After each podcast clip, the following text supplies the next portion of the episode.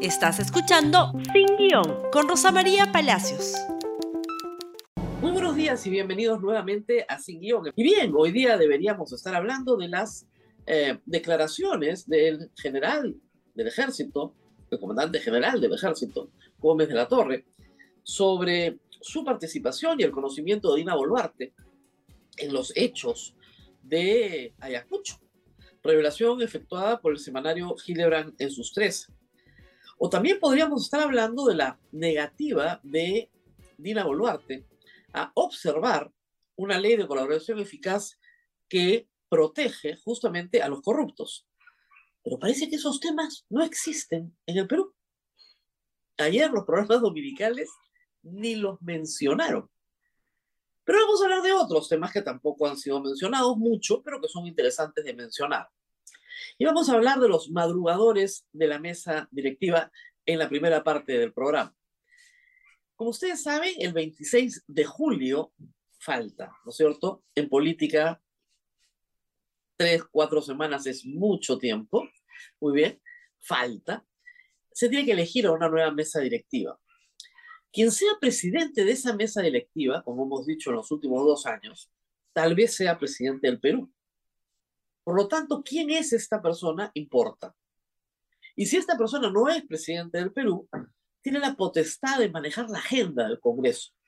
Es decir, tal vez de hacer el milagro de que las cosas mejoren para, lamentablemente, un poder del Estado que ha demostrado durante los últimos dos años que legisla para sí mismo en función de intereses mercantilistas absolutamente personales e individuales.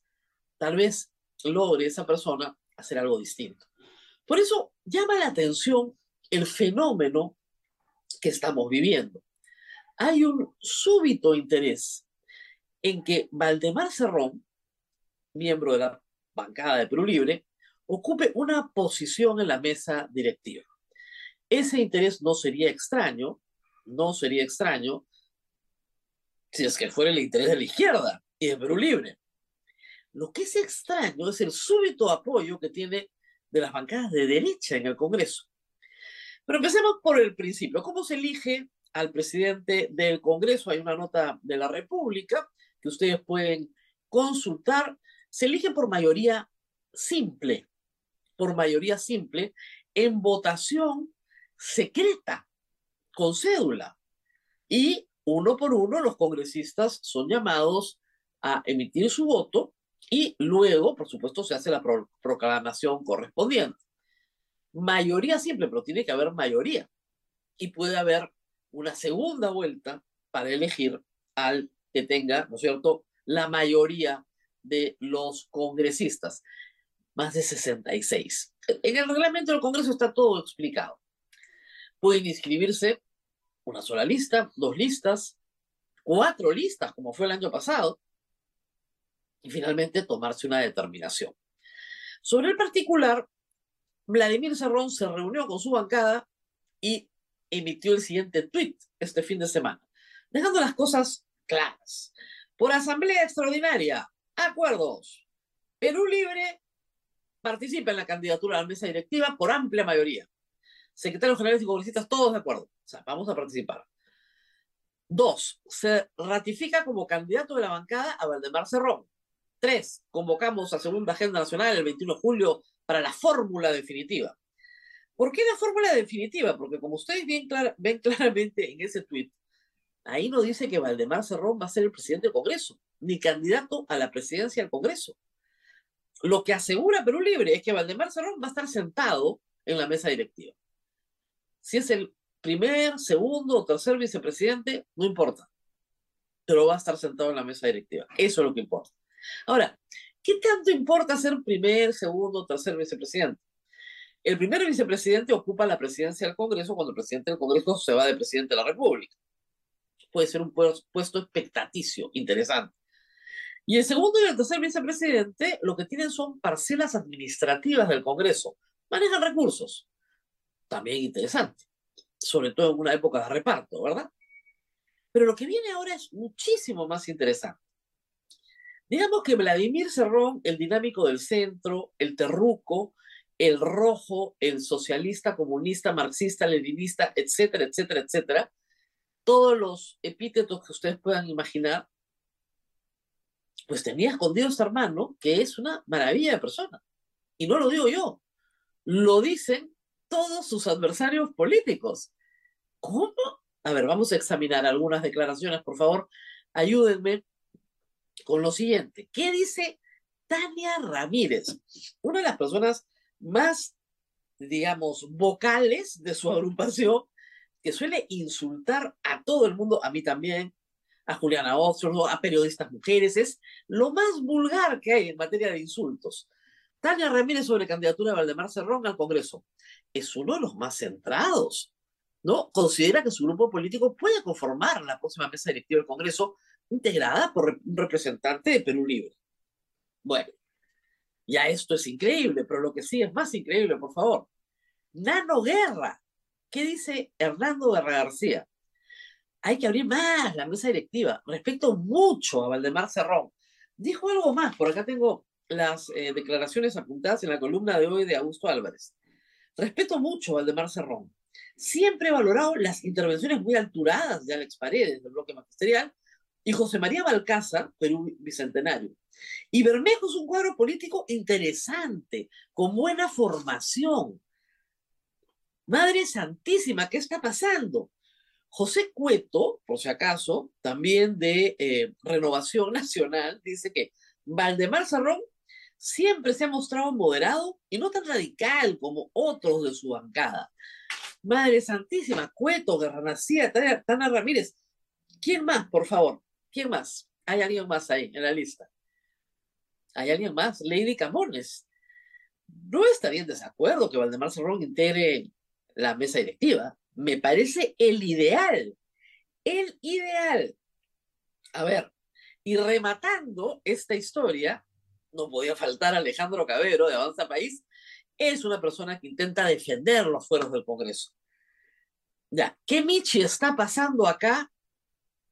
Bueno, lo que creo que está pasando es que es posible que la izquierda, uniendo a todos los que entraron por Perú Libre, más Podemos, más parte de Acción Popular, efectivamente los niños, más Somos Perú, más algunos no agrupados, consiga los 66 votos que necesita el señor Cerrón para ser presidente del Congreso. Y ante esa horrorosa posibilidad, la derecha le ofrece la garantía de llegar y lo colocarían en una posición a negociar, pero obviamente no del presidente del Congreso.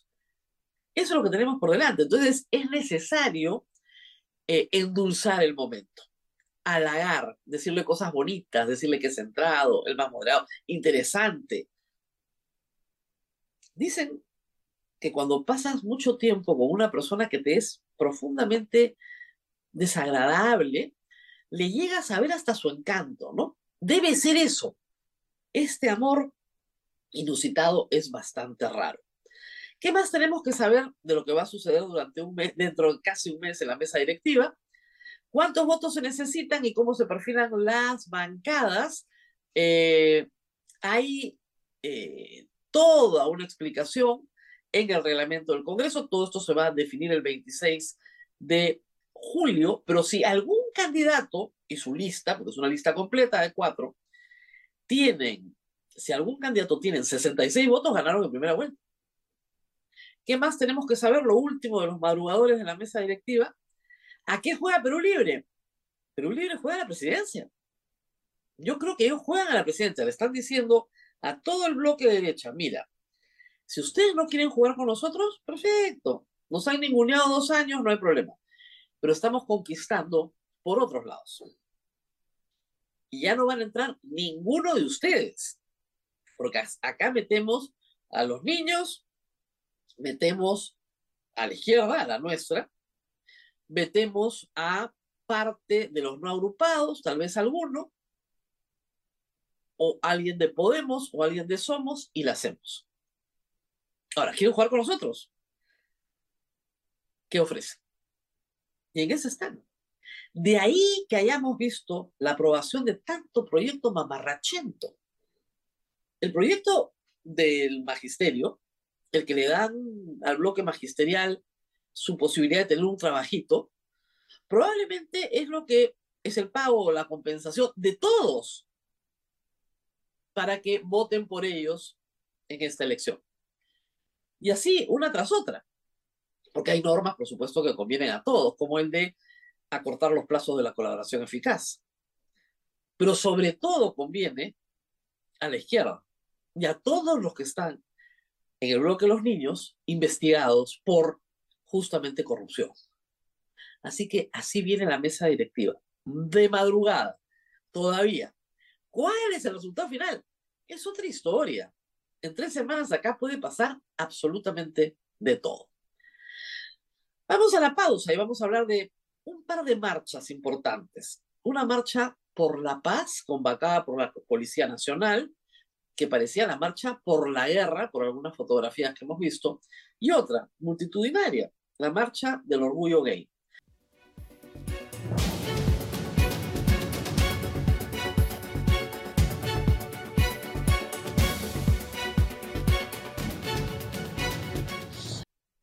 Ayer la Policía Nacional convocó a una marcha por la paz. Claro, no lo hace la misma Policía Nacional, porque como ustedes saben, las Fuerzas Armadas y Policiales no son deliberantes, pero lo hace a través de una serie de redes que tiene y con la presencia de altos mandos policiales. Lo que vimos al final fue más bien la marcha por la guerra, porque el general Arriola, el general semiótico, se tomaba fotografías muy contento, muy feliz, con una de las dirigentes de la pestilencia, cuyos eventos últimos, hace pocos días, han consistido en tirar caca dentro del local del IDL. Ella iba y tiraba caca, su caca, supongo, no creo que le pida prestado a nadie caca, ¿no? Su caca, dentro del local del IDL estuvo acá también parada. Ya van dos veces. No le pasa absolutamente nada. Y uno se pregunta, ¿por qué tienen apoyo policial? Bueno, las fotos de ayer lo confirman con toda claridad. Los vínculos de la pestilencia, una organización que conforman varios grupetes minúsculos que se parecen muchísimo a las camisas pardas de los nazis, ¿no es cierto? A comienzos de la década del 30 en Berlín, el mismo modelo, esos grupúsculos tienen apoyo policial, pero del más alto nivel. Y por lo tanto, del Ministerio del Interior y por lo tanto del presidente de la República. ¿O acaso van a gritar a la casa de Dina Boluarte? Y tienen apoyo parlamentario en los grupos de derecha, básicamente en el Fujimorismo, cuyos líderes se han fotografiado con ellos, y en Renovación en la renovación popular, un partido que ha llevado a algunos de ellos como candidatos también. Esa es una marcha de la cual solo cabría olvidarse porque los civiles que la acompañaban se dedicaban básicamente al terruqueo. Si la policía quiere volver a los momentos en los cuales el lema el policía es tu amigo significaba algo, primero tiene que asumir la responsabilidad por las muertes porque el ejército fue responsable de lo que pasó en Ayacucho, pero la Policía Nacional de todo lo demás. Y en vez de tener un general semiótico, el general Arriola, que se pasea por todos los medios de comunicación, terruqueando el universo y tomándose fotos con la pestilencia, ¿no es cierto? Deberían dar respuesta sobre los muertos, 49 muertos con proyectil de arma de fuego, de los cuales no se quiere hablar en el Perú. Como si la declaración del general Gómez de la Torre no existiera. Nunca se supo acá lo que pasó, sí se supo. ¿Saben lo que le dijo a la fiscal de la Nación a insistencia de la procuradora cuando le enseñó sus citas en Palacio de Gobierno? Que la presidenta de la República estaba absolutamente informada de todo lo que estaban haciendo en Ayacucho, antes, durante y después. Dina Boluarte dice que ella se enteró por los medios de los muertos. Por favor. Y bueno, ahora sí vamos a otra marcha, una marcha de orgullo, esta sí. La colectividad LGTB más en el Perú celebró la marcha que celebra todos los años, pero esta vez la asistencia ha sido gigantesca. No sé si tenemos algunas imágenes para compartir, por favor. Vamos con eso. Acá tenemos algunas de las personas asistentes. La República cubrió el evento toda la tarde. La policía se portó bien, no los gaseó, ¿no? Felizmente. Pero como no organizó un programa para, esos son algunos carros alegóricos que hubieron también, como no organizó un programa para desviar el tránsito, miren ustedes las tomas aéreas cortesía de Alberto de Belaúnde y su esposo, nos las han prestado, y el ex congresista Olivares también lo, los ayudó. Entre los tres contrataron un dron para que se viera la cantidad de gente. Esto es Campo de Marte con, con 28 de julio, ahí ven los carros alegóricos que están pasando en distintos momentos, cómo se va llenando. Entonces, esto no es poquita gente, ¿no? Esto no es un grupito, esto es muy grande, incluso para los estándares de Lima. Y tenemos unas declaraciones de Ricardo Morán sobre la Marcha del Orgullo captadas por la República ahí, para que ustedes entiendan bien por qué se realiza esta marcha.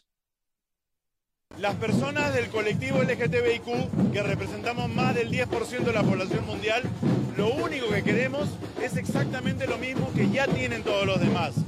Derecho a usar su nombre a través de una ley de identidad de género. El derecho al matrimonio igualitario, el mismo matrimonio con el que se casaron papá y mamá. No una ley diferente para nosotros. Queremos ser protegidos en salud, queremos ser protegidos en educación, queremos poder formar nuestras familias como lo hace cualquier otra persona. Queremos todo aquello que la comunidad heterosexual tiene y que nosotros no tenemos. Esta marcha cumple dos propósitos. Primero, conmemorar la lucha de todas aquellas personas que antes que nosotros han permitido que esta ocurra y que podamos tener lo que tenemos hoy en día. Y la segunda es una celebración, porque no hay nada que le pique más a un homofóbico que ver a un homosexual feliz. Y estamos felices, los trans, los homosexuales, las lesbianas, los bisexuales, los intersexuales y toda la comunidad queer, de ser tal y como somos. No nos avergonzamos de nada. En el año 2020 se publicó a través de un trabajo hecho por Ipsos la segunda encuesta nacional sobre población LGTB y algunas percepciones de la sociedad. Y acá quiero compartir con ustedes estos cuadros. No se ha hecho una tercera encuesta que debería hacerse ya a estas alturas para ver cómo han ido modificándose estas tendencias. Pero compartamos esto para recordar. En el Perú son respuestas de el año 2019, pero publicadas en 2020. En el Perú, ¿qué tan discriminadas dirían que son? Las personas homosexuales, bisexuales y transexuales, muy discriminado, 47%, y algo discriminado, 24%. Si ustedes suman lo rojo más lo naranja, 71% de peruanos encuestados creen que las personas homosexuales, bisexuales y transexuales son discriminadas en el Perú. Y la discriminación está prohibida en nuestra constitución. La igualdad ante la ley es un derecho universal. Siguiente cuadro, por favor. En el Perú, ¿qué tan discriminadas diría que son? Las personas homosexuales, trans y bisexuales es la población del país más discriminada.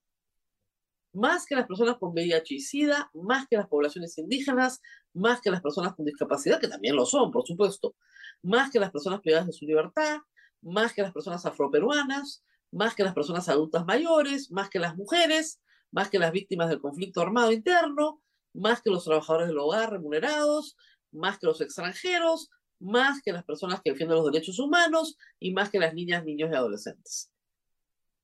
O sea, es impresionante, son el primer grupo más discriminado del Perú. Hay discriminación en todos lados, no hay discusión.